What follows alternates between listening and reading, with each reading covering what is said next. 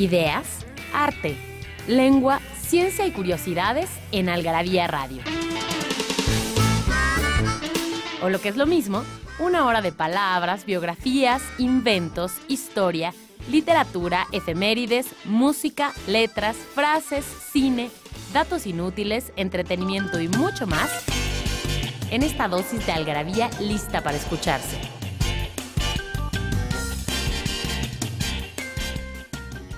Algarabía Radio. Primero, el principio. Inquipit.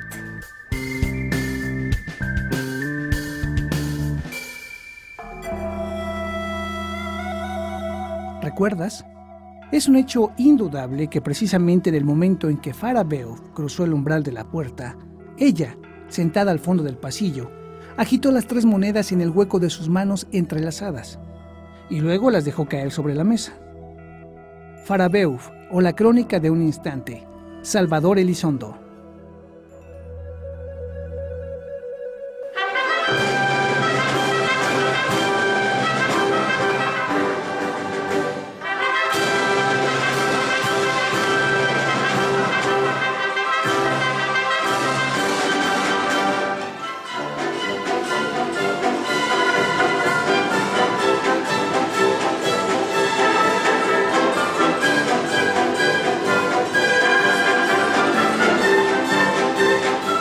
Buenas noches, estamos una vez más aquí en Algarabía Radio, transmitiendo desde Código Ciudad de México, la estación de radio por internet de la Secretaría de Cultura del Distrito Federal. Y eh, hoy tenemos un invitado especial, eh, Pedro J. Fernández. ¿Qué tal, Pedro? ¿Cómo estás? Bien, ¿y tú? Él eh, es el responsable, aunque unos le dicen el culpable. El culpable, sí. De Don Porfirio Díaz en las redes sociales, de este personaje que entre otras cosas, eh, este es, eh, pues no, no creo solo mi opinión, sino el, resultado de, un trabajo eh, de comunicación social muy interesante que hizo que la gente retomara o tuviera interés más bien por la, por la historia patria y en particular de este personaje que durante muchos años fue considerado un tirano y casi casi como el, el villano de la película de nuestra, de nuestra historia patria. El villano de la historia nacional. Así es. Y bueno, hoy justo hablaremos de eso, de algunos detalles de, México en la época del porfiriato. Y, eh, y, pues también de este, de este gran personaje que no acabamos de, redescubrir, eh, que fue don Porfirio Díaz.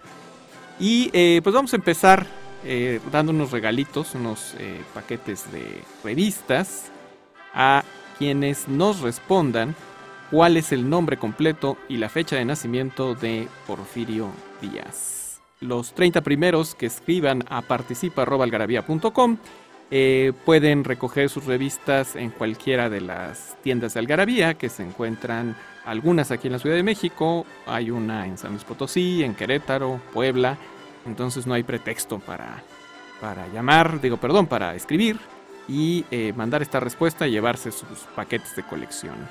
Y bueno, pues empezamos con, este tema. Eh, Pedro, ¿cómo, fue que te acercaste originalmente a, Porfirio Díaz? ¿Por qué te llamó la atención este personaje? Eh, pues creo que como todos cuestionando la historia que nos vendieron en la escuela. Y me empecé a interesar mucho por el siglo XIX y me encontraba siempre con este personaje. siempre está presente Porfirio Díaz en la guerra de reforma, en la intervención francesa contra Juárez, contra Lerdo en su propio gobierno. O sea, él, marcó gran parte de la historia nacional y me empecé a, fijar en él.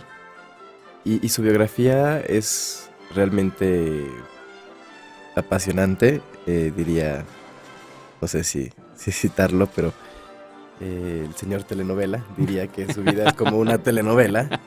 Entonces, eh, te pones a ver la, vida de Porfirio Díaz, no solamente su gobierno y encuentras a sus amigos, encuentras a su familia, todo lo que hizo antes de llegar a, la presidencia y entonces cuando entiendes a Porfirio Díaz en el poder y, y sucedió que mientras estaba yo en, ese, en esa investigación personal sobre Porfirio Díaz, eh, pues empezó a el, el boom tuitero y vi a varios personajes y dije pues yo también quiero el mío y como que se volvió la opción obvia, Porfirio Díaz, y pensé que iba a tener 10 seguidores como mi cuenta personal. Y al final sí fue un, un, boom. Y, tuve que... Pues tuve que hacer una mezcla entre el Porfirio Díaz real, que era muy serio, y una, una personalidad que fuera apta para las redes sociales, eh, sin que perdiera ese, ese viejito del siglo XIX. Y al final salió esta personalidad extraña que, a la gente le gusta, que no necesariamente es el verdadero Porfirio Díaz, pero que me ayuda a contar su historia.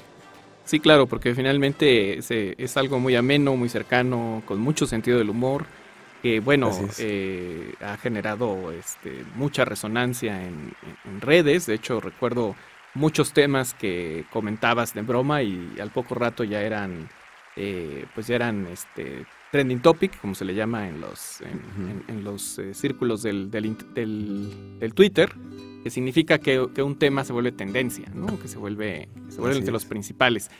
Y, bueno, ya entrando en materia, ahorita que estás otra vez este, investigando y metiéndote en, la vida de don Porfirio y en su época, eh, ¿qué, de estos temas que estás repasando, qué, cuál, cuál te está llamando ahorita más la atención y, por qué?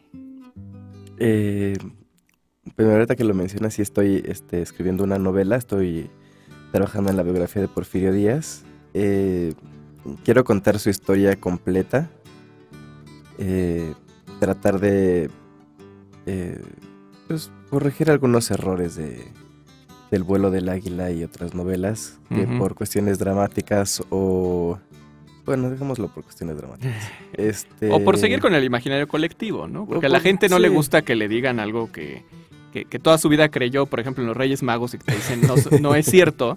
Es como cuando lo de los niños héroes, ¿te acuerdas, no? Sí. Cuando eh, se puso Florescano a hacer una investigación seria sobre la historia de México, y no solo la historia, sino que iba para los libros de texto, eh, se le ocurrió poner que, bueno, pues según las, las evidencias, pues los niños héroes nunca existieron. Y bueno, se armó el revuelo espantoso porque, pues, bueno. al grado de que le, renunciaron a Cedillo, que era entonces el secretario de Educación Pública. Eso fue, si no mal recuerdo, en el 90, no, en el... 93, eh, creo que sí, 90, 91, 92 por ahí. Fue 91, 92.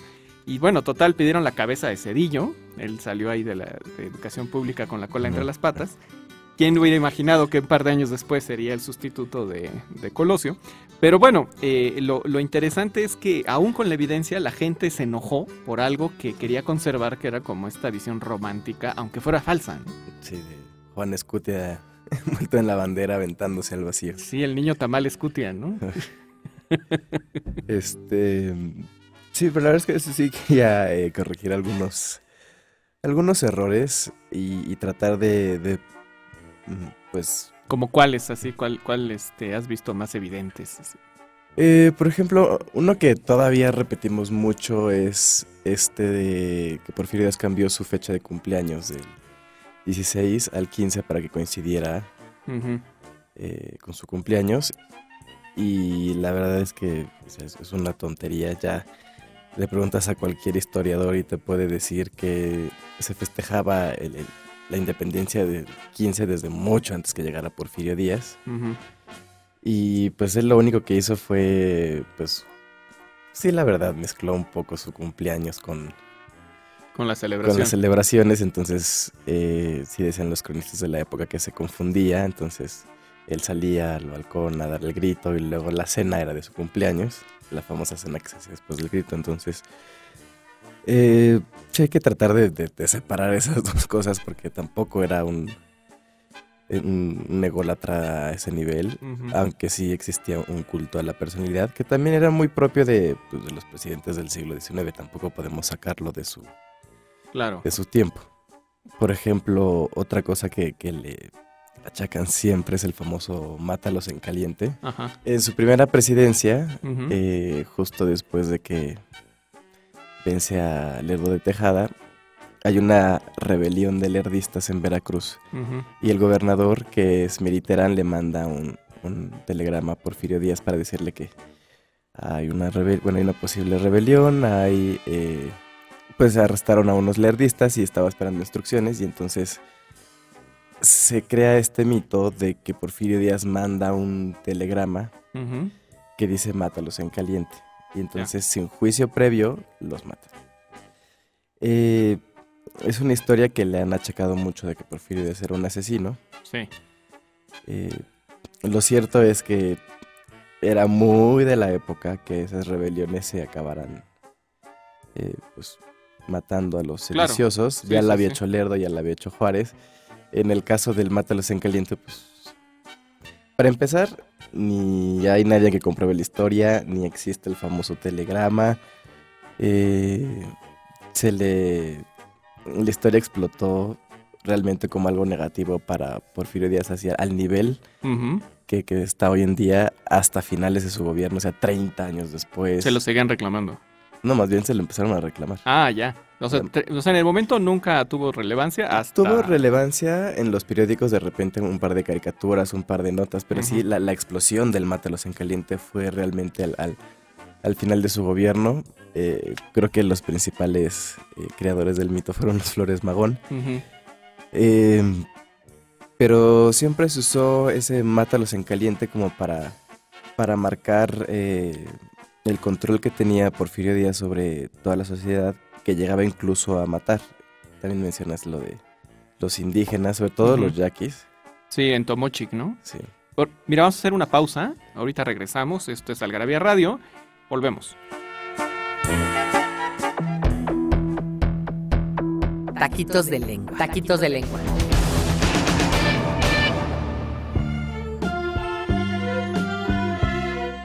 Palabras de abuelita. ¿Cuántas palabras es que oímos por ahí de abuelita y que pensamos que ya nadie las dice, pero resulta que la abuelita todavía las dice? Zaguán. En el zaguán, mijita. Ve por el mandado. No te dilates, mijita. Vete por el mandado y no te dilates. Tráeme mi topper que está en mi pieza. O yo bailé una pieza con ese chamaco cuando éramos chamacos. Es decir, palabras que oímos todos los días, pero que ya nosotros no usamos. Se llaman arcaísmos y son parte de la lengua, de la lengua española. Son parte de ese cambio lingüístico que existe todos los días porque la lengua sigue cambiando. Así que cuando oigan zaguán, o pieza, o valija, o beliz, o petaca, pues piensen en su abuelita y piensen que ustedes también algún día van a ser abuelitos y seguramente sus nietecitos no les van a entender las cosas que ustedes dicen. Como por ejemplo cuando digan, ¿qué onda, güey? Dicen, ay, así habla mi abuelita. ¿Qué más quisiera, corazón? ¿Qué más quisiera?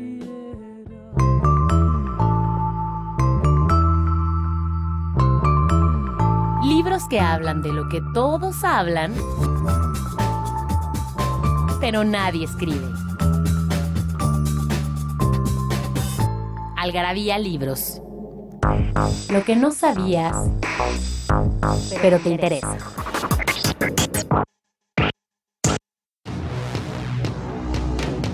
Segunda de dos partes, sobre las groserías. Hablando de palabras altisonantes, siempre hay algo que tenemos que decir. Algún acercamiento que nos permite darnos cuenta por qué la gente maldice. ¿Por qué cuando nos topamos con el dedo chiquito en la pata de la cama y nos duele hasta el alma, no nos sale nada mejor que decir o proferir una serie de insultos de ay no manches, qué idiota soy, tat", por no decir lo menos, por no decir lo menos. Y porque hay ciertas palabras que van perdiendo y se van desgastando con el uso. La palabra idiota, por ejemplo, es una palabra que refiere a una persona que tiene pocas capacidades mentales. Es un diagnóstico que se le da a ciertas personas que tienen demencia o que tienen eh, discapacidad de ciertas eh, facultades.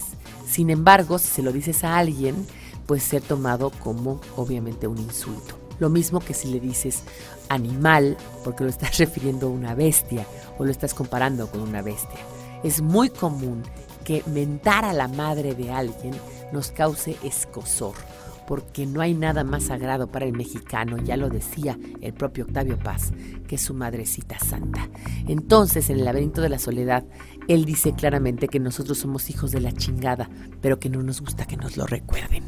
Y esto me recuerda también la frase aquella de la señora, está bien que descendamos del mono, pero ¿por qué tener que andarlo repitiendo? Y es lo mismo que decía por ahí la abuelita cuando decía que los comunistas no es que sean malos, sino es que tienen sus ideas. Si se dan cuenta, las malas palabras se relacionan con la ideología, con la forma de pensar de las personas. Si nosotros pensamos que algo está mal, el sexo, la enfermedad, la muerte, eh, el tiempo, eso no nos gusta mencionarlo y por eso se convierte en mala palabra.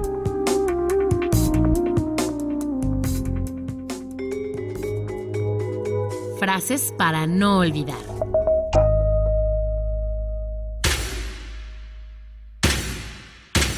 Dejen de buscar cosas raras. Los extraterrestres somos nosotros. Woody Allen.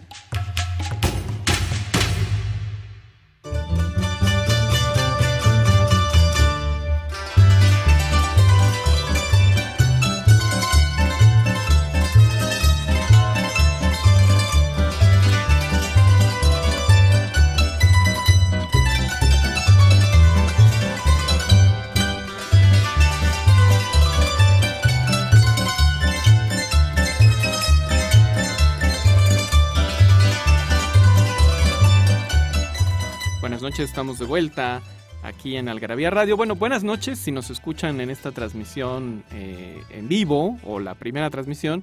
Ya después, a la hora que bajen el podcast, eh, ahora sí, buenos lo que sea, madrugadas, eh, días, eclipse o lo que les toque. Y pues estoy aquí con un invitado especial, Pedro J. Fernández, que es el eh, culpable de don Porfirio Díaz en las redes y también autor de dos novelas. Eh, la primera, Los pecados de la familia Montejo, que salió ya hace dos años. Hace dos años. Hace dos años. Y La última sombra del imperio, que eh, eh, apenas salió este año, en julio. en julio. ¿Vas a presentar en Guadalajara? Todavía no sé. ¿No sabes? ¿No te dicen? ¿No te no confirman? Ok. Si no, para hacer el comercial aquí de una vez. No, todavía no me dicen. Por esos días vamos a andar este, por acá.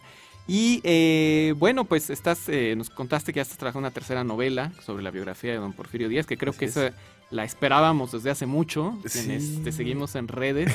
Todo el mundo desde cuándo la novela de don Porfirio y cuándo narrado de forma... Sobre todo porque, no sé si te pase a ti, pero a mí como lector me choca ver, por ejemplo, un libro de este tamaño, este, casi con tonos oficialistas, escrito por el nieto o bisnieto de Porfirio Díaz, Ah, por ejemplo, Carlos Teño, sí. y digo, o sea, ¿cuántos intereses familiares, aunque no los haya, simplemente por el rollo de ser familia, no le creo? Y entonces siento que tiene que haber una distancia más como de la visión del ciudadano. de- Sí, algo más objetivo. Sí, o Sí. sea, más como con menos intereses personales, ¿no? Claro. Entonces, eh, digo, yo entiendo que quiera reivindicar la, la imagen de, de su familiar y que en muchas eh, cosas tiene razón. Digo, este, no existe ningún malo, malo, malo, ni bueno, bueno, bueno en, en- en la historia. O sea, todos, todos son personajes que actuaron de acuerdo a sus circunstancias. O sea, no, no existen estos este, villanos de telenovela así de ñaca, no, ñaca. no, no. Este, estoy elucubrando cómo hacerle mal a la humanidad. Mm. Eso no existe, ¿no? En la vida real. Y bueno, eh, estabas comentando hace rato lo de Tomochic, que también había algunas imprecisiones en, en es- en esos eh, datos. o- Em, no, no imprecisiones. em, más bien yo creo que no se ha entendido eh, realmente la visión que se tenía del siglo XIX en cuestión de perspectiva que tenía el gobierno hacia estos pueblos indígenas completamente eh, para su punto de vista incivilizados que no querían participar del progreso que tenía el, proyecto de nación de Porfirio Díaz. Eh, en algunos casos querían ellos tener su propio gobierno eh, y, y para una un gobierno positivista sí eran como un, un estorbo. Entonces Porfirio Díaz no fue el primero que los atacó de frente ya lo habían hecho Juárez y Lerdo Sí, claro. Eh, De hecho, Juárez tenía serias eh, negativas contra los, los, Los que ahora indígenas. llamamos este los usos y costumbres y, y los- el autogobierno y la Sí, independencia de las comunidades, él estaba completamente en contra. de Muchas de esas eh, tradiciones y costumbres se veían como, como bárbaras, entonces se tenían que atacar de frente. Existía este proyecto de modernizarlos. Ahorita no me acuerdo quién, quién es el autor de, de esta frase, pero alguien de la época decía que cuando, ves- cuando llegaban estos indígenas vestidos de, de levita y chistera, se veían, en lugar de verse como hombres de la época, se veían como disfrazados. Eh, esta imposición de las, de las normas y de manuales, eh, pues sí, era, era muy de la época porque había que urbanizar a la gente y la gente, o sea, los grupos indígenas que no participaban de eso eran, estaban, amenazaban ese, ese orden y había que, que eliminarlos. Eh, no se hizo nada más en México, e insisto, no fue nada más Porfirio Díaz. No, bueno, pues Es- toda la historia de Estados Unidos, ¿no? Sí. Que segregaron a todas las poblaciones originarias. Eh, y hubo también otros grupos indígenas que no fueron eh, masacrados, usar la palabra, y que convivieron en paz con el gobierno. Entonces sí hay que ver lo- los dos lados y como siempre digo, tratar de entender al hombre del siglo XIX y, y- y interner- entenderlo en su siglo, porque si lo sacamos, Claro.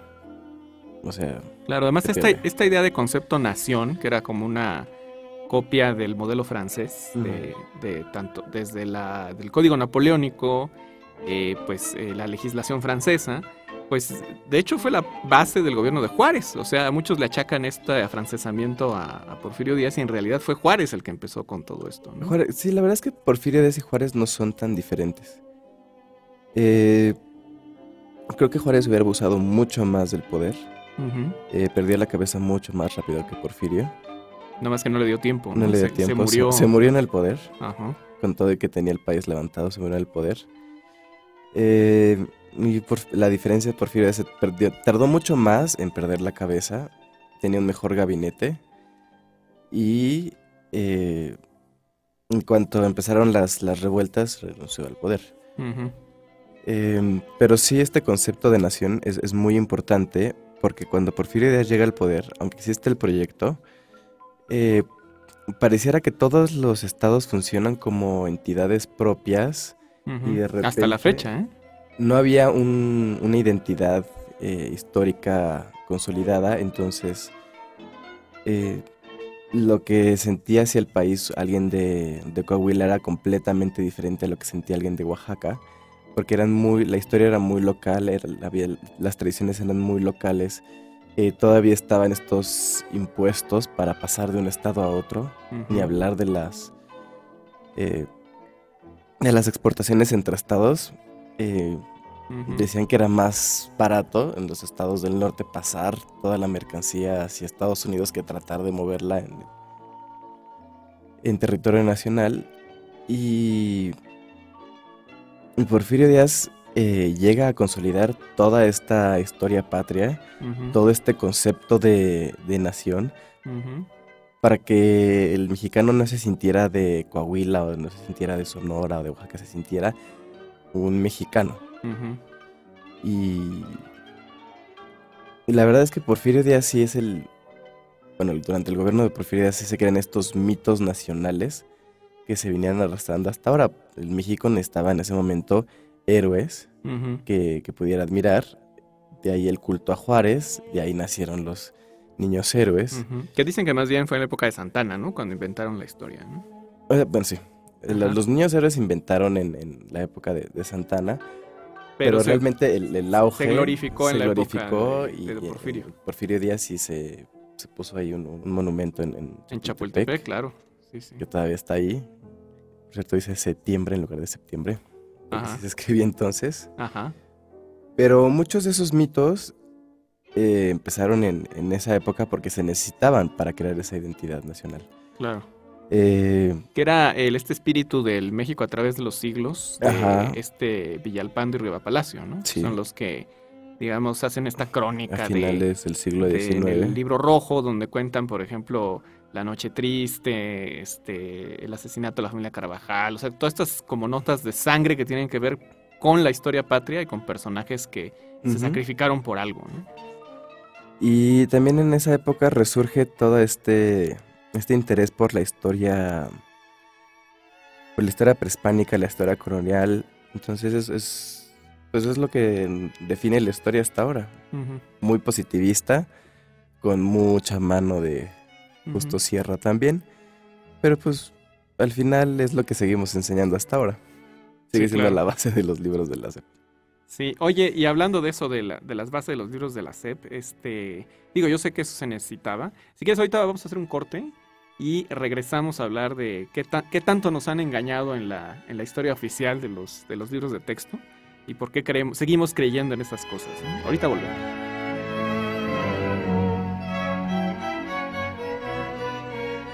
¿No sabes dónde ¿No es acierto Algarabia Adicción? ¿Sabes dónde es acierto Algarabia Adicción? En Algarabia Shop conviven todas nuestras publicaciones, objetos y mini almanaques. De los creadores de Algarabía y El Chingonario, Algarabía Shop. Palabras para llevar. www.algarabíashop.com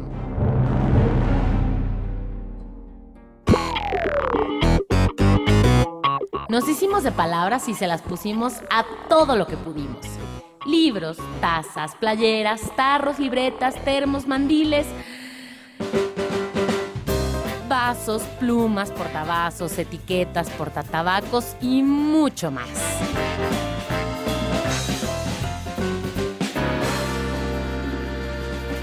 Objetos irresistibles en algarabíashop.com.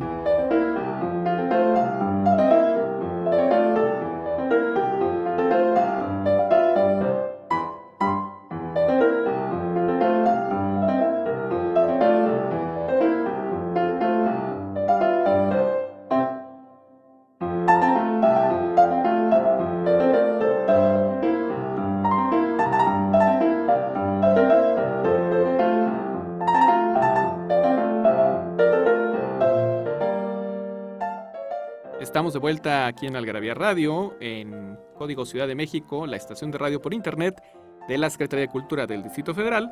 Y pues vamos a regalar 30 paquetes de revistas a quienes nos escriban a participa.algarabía.com respondiendo cuál es el nombre completo y la fecha de nacimiento de don Porfirio Díaz. Y estamos aquí con Pedro J. Fernández, eh, quien pues tiene ya mucha, un- una historia con este entrañable con este personaje Mm. que eh, aparte de, de la novela ¿cuántos años ya llevas con eh, las redes sociales de don Porfirio Díaz? Eh, en julio cumplí cinco años. cinco años Sí.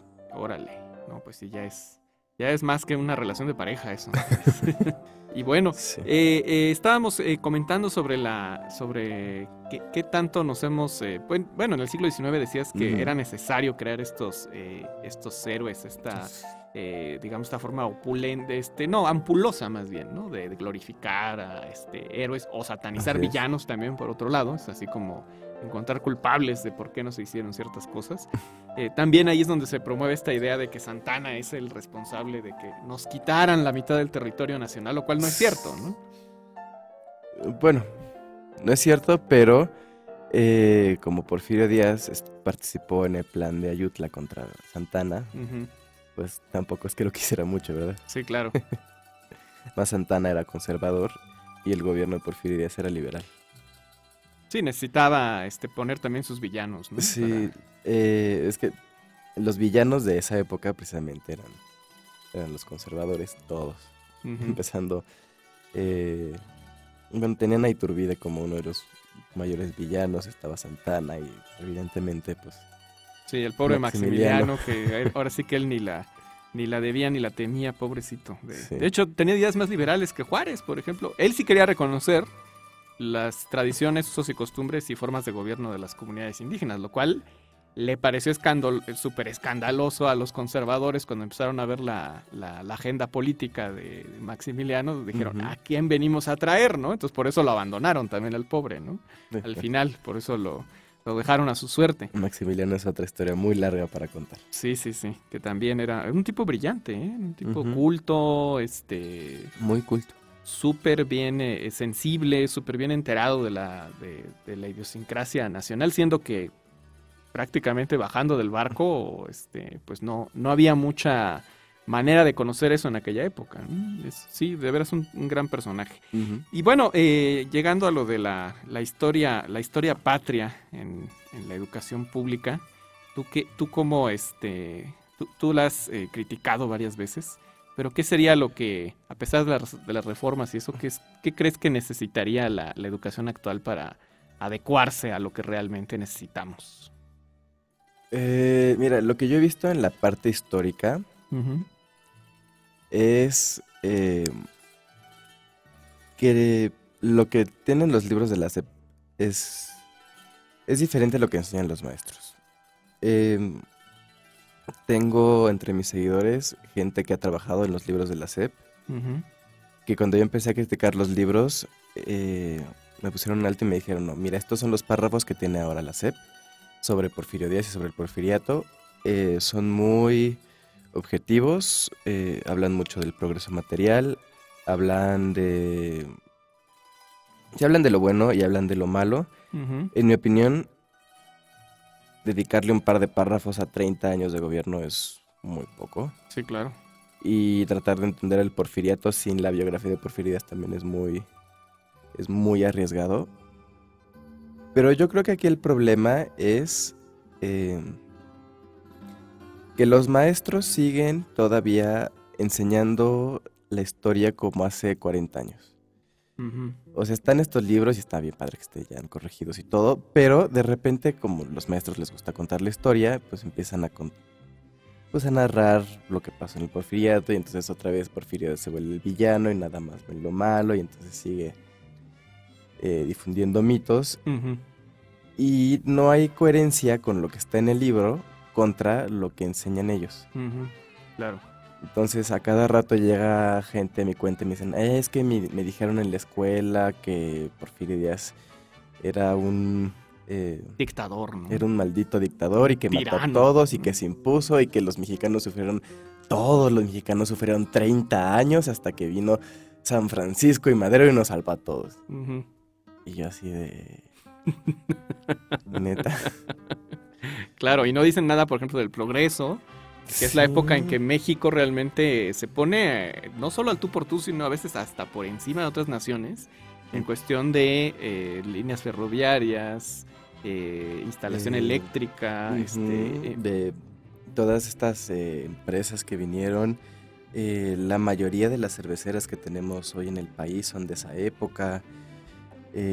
todas las líneas férreas que tenemos ahorita son de esa época. Sí, es- eh, no ha crecido un metro desde que se acabó No. el porfiriato, ¿no?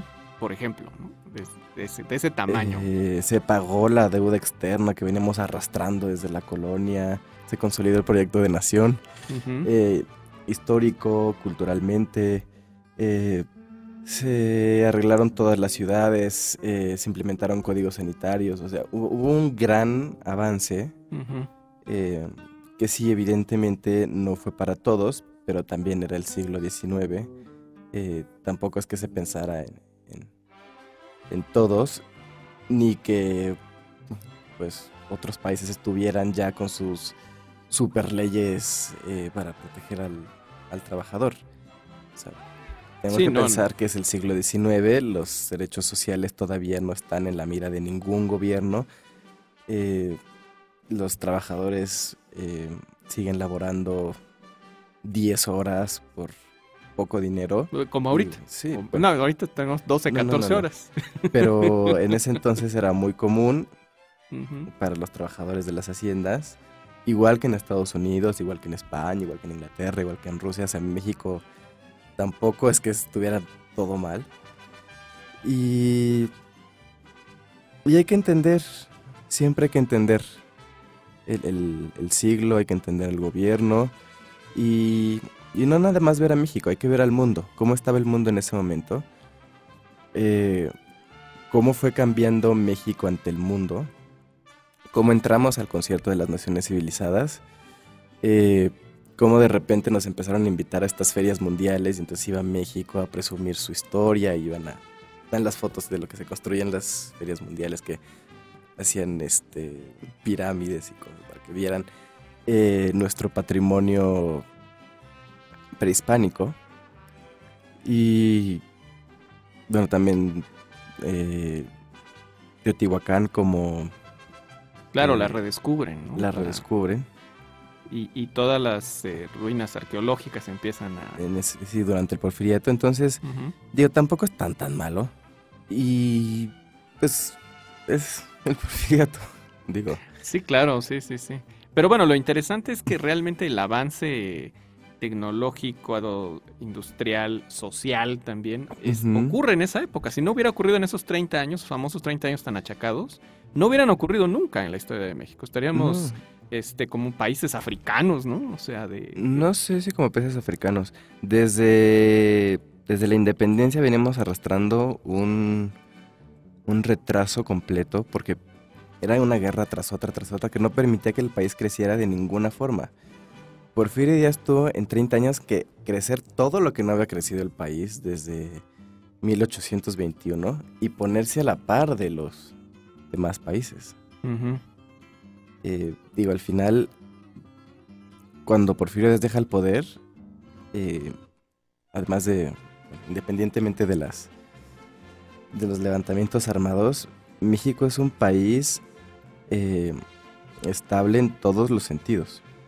Sí, de hecho tenía la mejor economía de América, ¿no? El, el peso valía más que el dólar de entrada, por ejemplo. Eh, un- en una época así, no, creo que en 1910 no. Eh, no, ahí ya no, por las cuestiones sociales, pero creo que en 1800, no, 1901, Terminando, 1902. sí, terminando el siglo XIX, empezando el XX, teníamos, llegamos a estar a la par.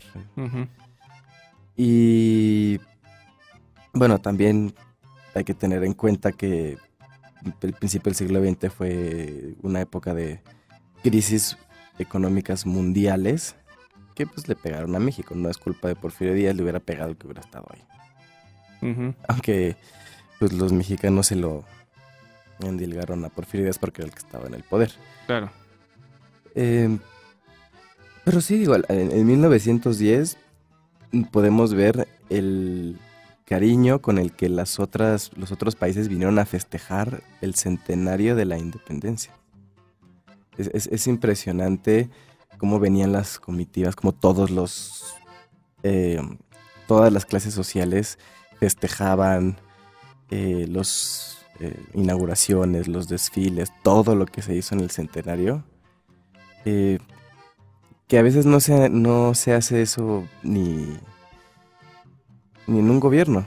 Sí, claro. Esa clase de monumentos, obras públicas, todo, que, que incluso seguimos teniendo y admirando hasta hoy, como la columna de la independencia. Claro. O el hemiciclo a Juárez. El hemiciclo Juárez. Ya dijiste el monumento a los niños héroes. Y Durante muchos años el, el desagüe de la ciudad era el que se había construido en el Porfiriato, que eh, sirvió para sanear la ciudad y para evitar inundaciones, Claro. El drenaje profundo. el ¿no? drenaje. Sí, fue el Eh, primero. Y bueno, que evidentemente pues ya no. Cada ya vez lo- que llueve, Sí, ya lo modernizaron. Digo, también la ciudad es mil veces mayor que en aquella época. Vamos a un corte y ahorita regresamos con esto de México en tiempos de Don Porfirio Díaz. Perdido en la traducción. Litost. Denota un sentimiento humano profundo causado por la agonía que se siente al ver de manera repentina las miserias propias. Milán Kundera, en el libro de las risas y el olvido, dice respecto a esta palabra, litost. Es una palabra checa intraducible a otros idiomas. Representa un sentimiento tan inmenso como un acordeón extendido. Un sentimiento que es síntesis de muchos otros. Tristeza, compasión, reproches y nostalgia. Ejemplo. Cumplo una edad en la que puedo vernos de todos nosotros y siento un enorme litost. Nos veo miserables, pequeños, hambrientos, necesitados.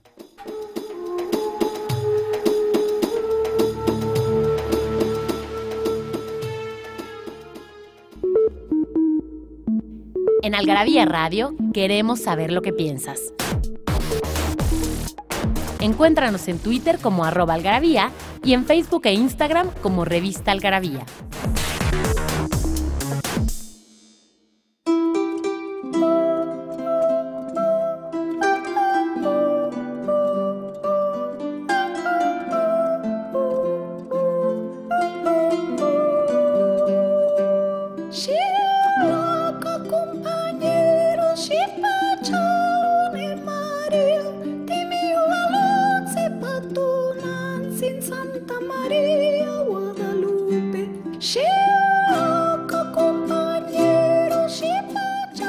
Es Algarabía Radio, aquí en eh, Código Ciudad de México, la estación de radio por internet de la Secretaría de Cultura del Distrito Federal.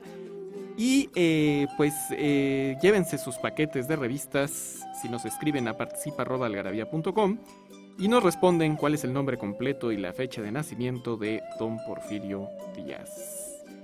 Ahora que estabas comentando esto de los, de los mitos, hay uno que a, a mí me, me gustó mucho cuando leí- lo leí en tu sitio, que todos tenemos la idea de que el 20 de noviembre todo mundo respondió al llamado de Madero y este se juntaron y casi casi derrocaron al, al, al tirano, ¿no? Porque a nadie se le había ocurrido antes y con una llamadita eso pasó, ¿no? Sí. Y en realidad ese día, cuéntanos qué pasó realmente ese día. Venimos, en 1910 venimos saliendo del centenario de la independencia. Todo el, toda la atención está sobre Porfirio Díaz. Y eh, acaban de ser las elecciones.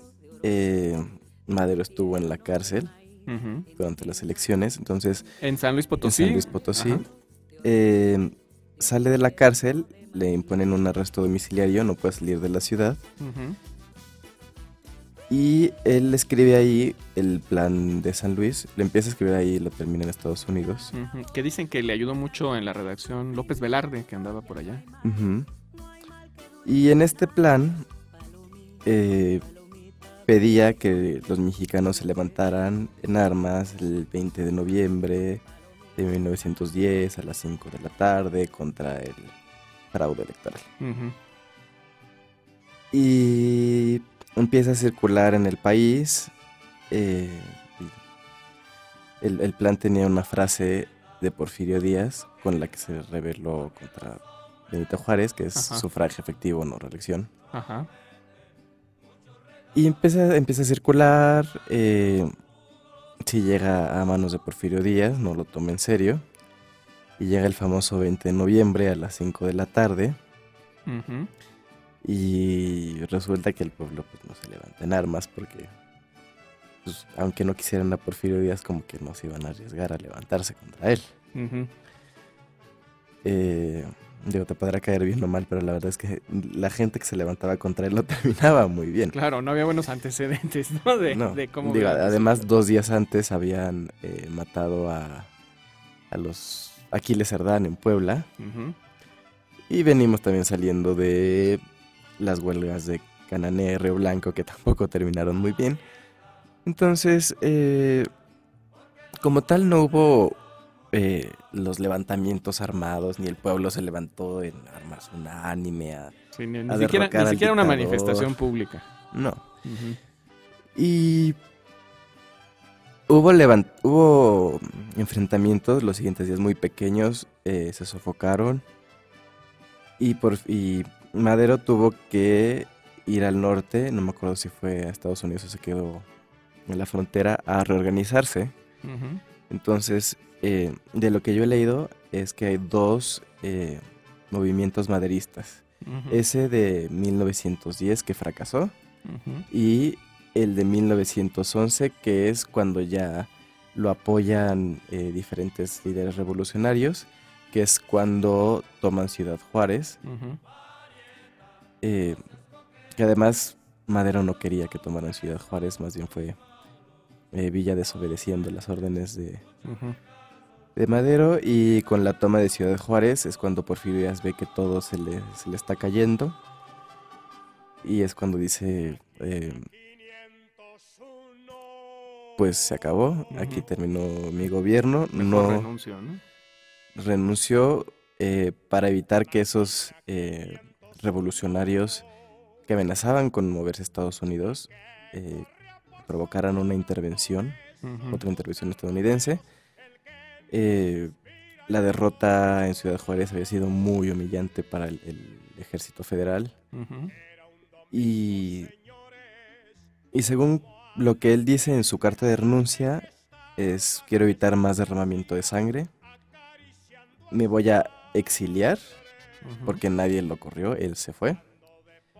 Me voy a exiliar para que mi presencia en el país no cause más muertes. Y luego en privado eh, le acep- acepta a sus amigos que él tenía armas y tenía dinero y que pudo haber sofocado la revolución, pero no quiso pasar a la historia como el hombre que sofocó una, la revolución del pueblo. Y ahí se quedó, en París. Y ahí sí. sigue. Sí, claro. De, de esta época de, que es el auge, el crecimiento, el, desarrollo de, México como tal, ¿qué, qué es lo que más te ha llamado la atención? Em, bueno, yo veo dos, dos periodos de crecimiento. El primero es cuando él llega y tiene de, de secretario de Economía Matías Romero, que es el que empieza todo este saneamiento de las finanzas públicas.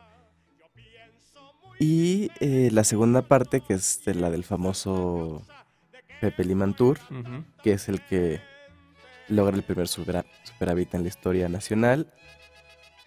Em, pero con ese crecimiento económico eh, empezamos a ver, eh, sobre todo en las fotografías de la época, cómo las ciudades, las principales ciudades cambian por completo.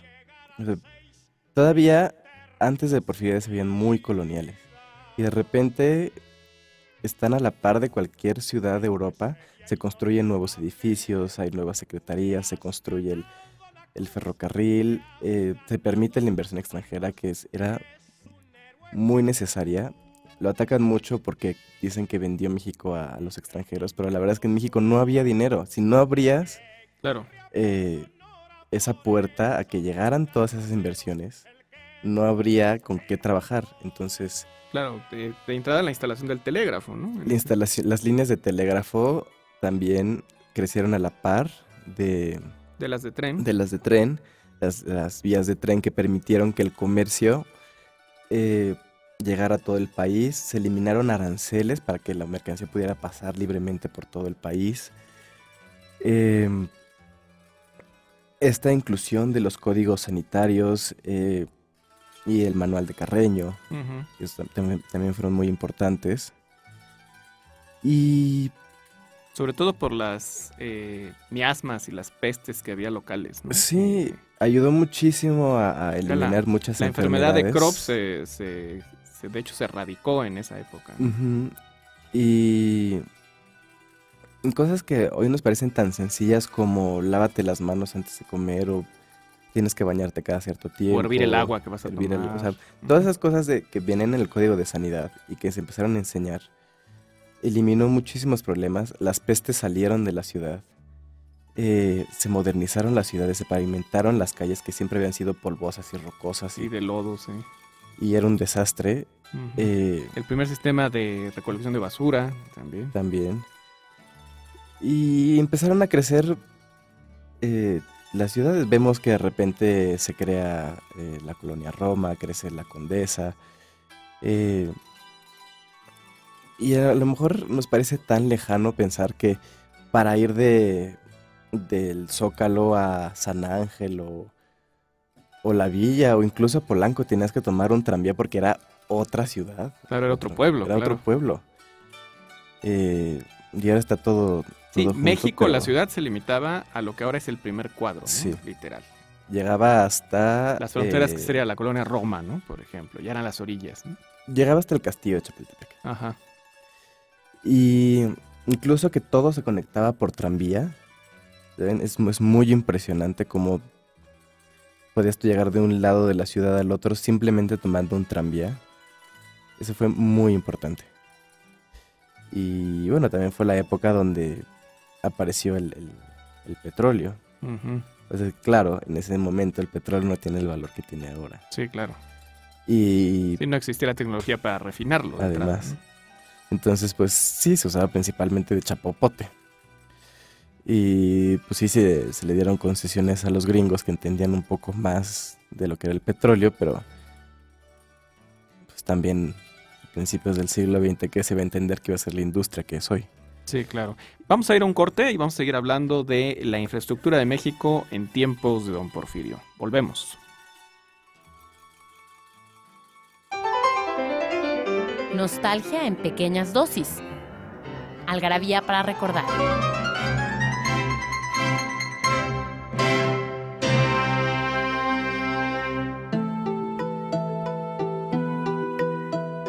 El 10 de diciembre de 1936, el rey Eduardo VIII abdica para casarse con la plebeya William Simpson.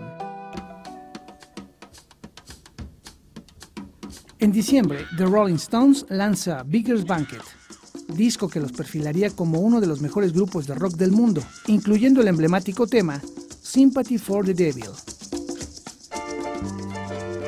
El 25 de diciembre de 1998 se estrena en México Bichos, una aventura en miniatura, realizada por Pixar y producida por Walt Disney. ¿Qué sé yo? ¿Qué soñó? ¿Qué sintió?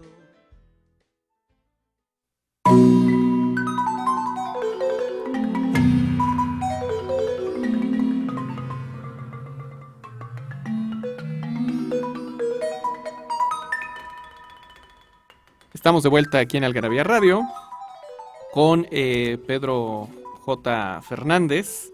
El, yo le digo responsable, en las redes le dicen el culpable, de eh, Don Porfirio Díaz, este personaje que pues ha generado eh, una nueva atención hacia la historia patria, que pues también yo creo que eh, el, en particular este, el Twitter, no sé tanto el Facebook, a mí el Facebook la verdad es una hueva infinita, este, pero el Twitter creo que sí depende de, de estos personajes que cuestionan, presentan eh, datos, o sea, va más allá de, de decir, perdón el comentario, pero decir pendejadas, la mayoría de los twitsters dicen pura mamada, y, eh, creo que son eh, fundamentales eh, pues estos personajes que nos dan historia, comentarios, discutir, replantear por qué nuestra idiosincrasia es como es, por qué somos como somos, qué nos hace ser mexicanos, qué nos une, qué nos desune.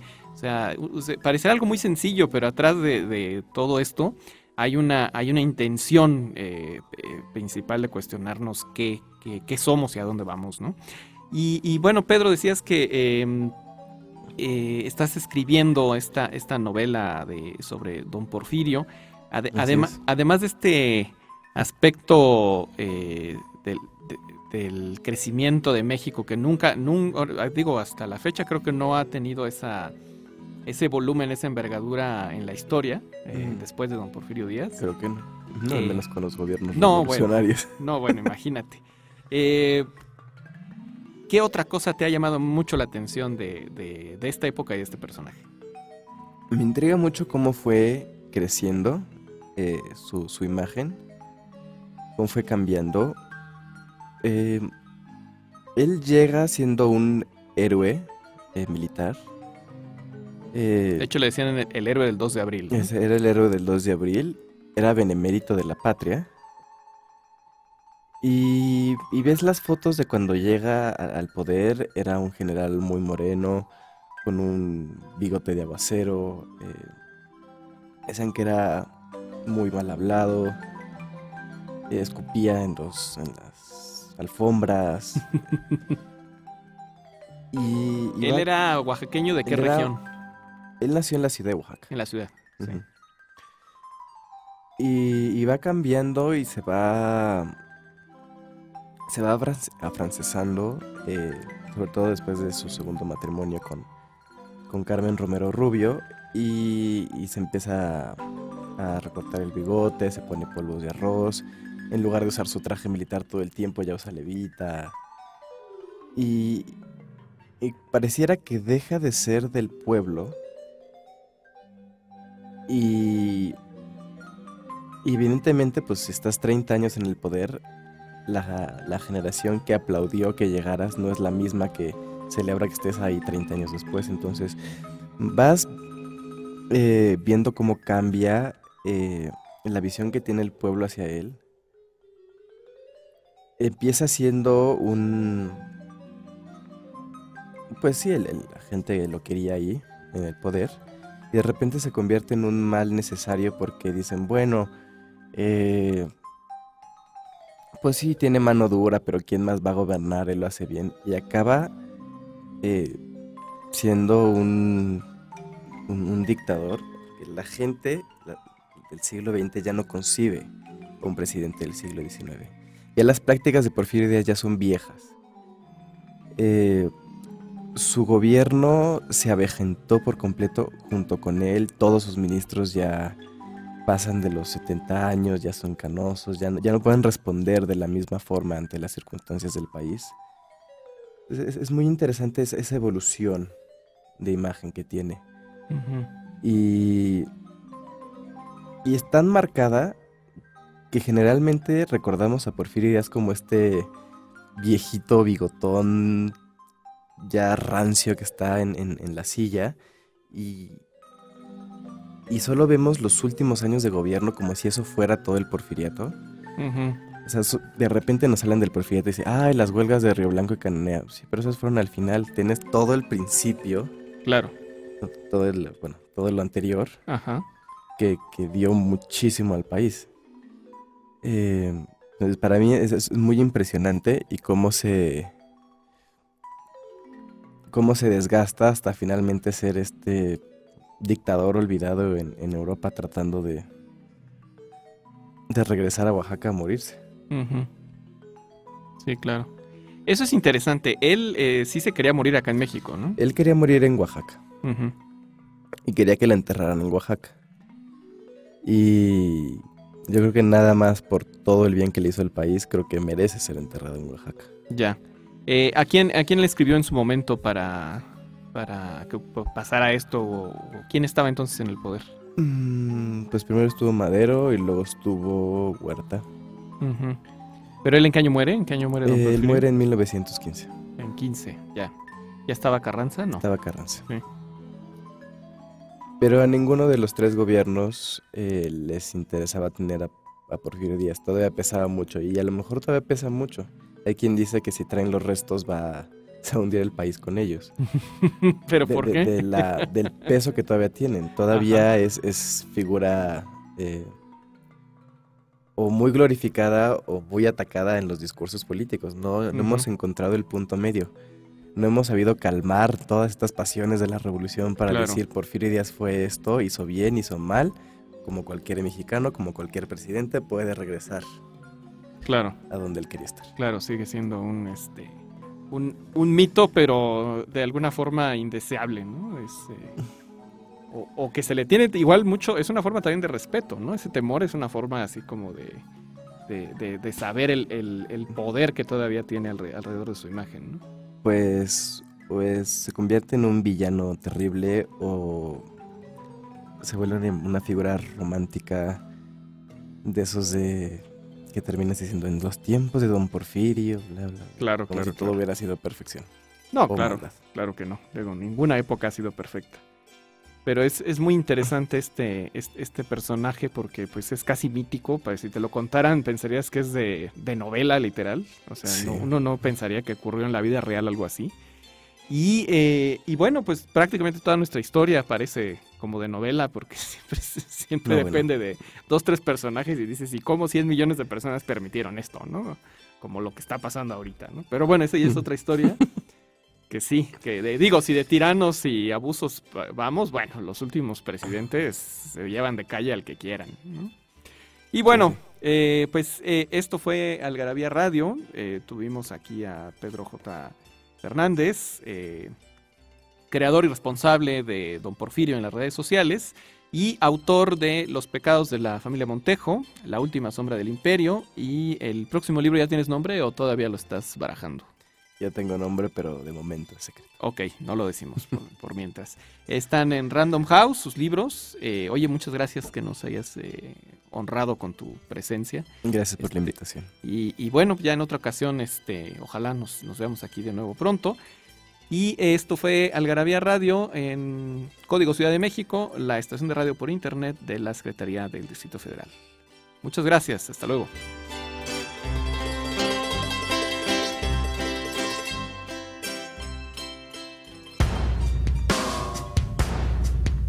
datos inútiles para romper el silencio? Con el doctor Ian Q. Carrington.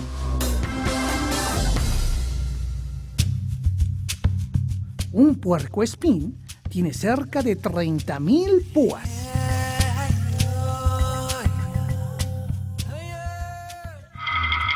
La Secretaría de Cultura y Código Ciudad de México Siete líneas de acción. presentaron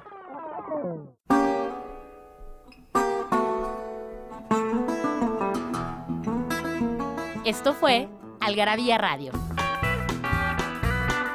Conocimiento, ingenio y curiosidad en una hora. Porque la cultura no solo está en las bibliotecas, museos y conservatorios. Algarabía Radio.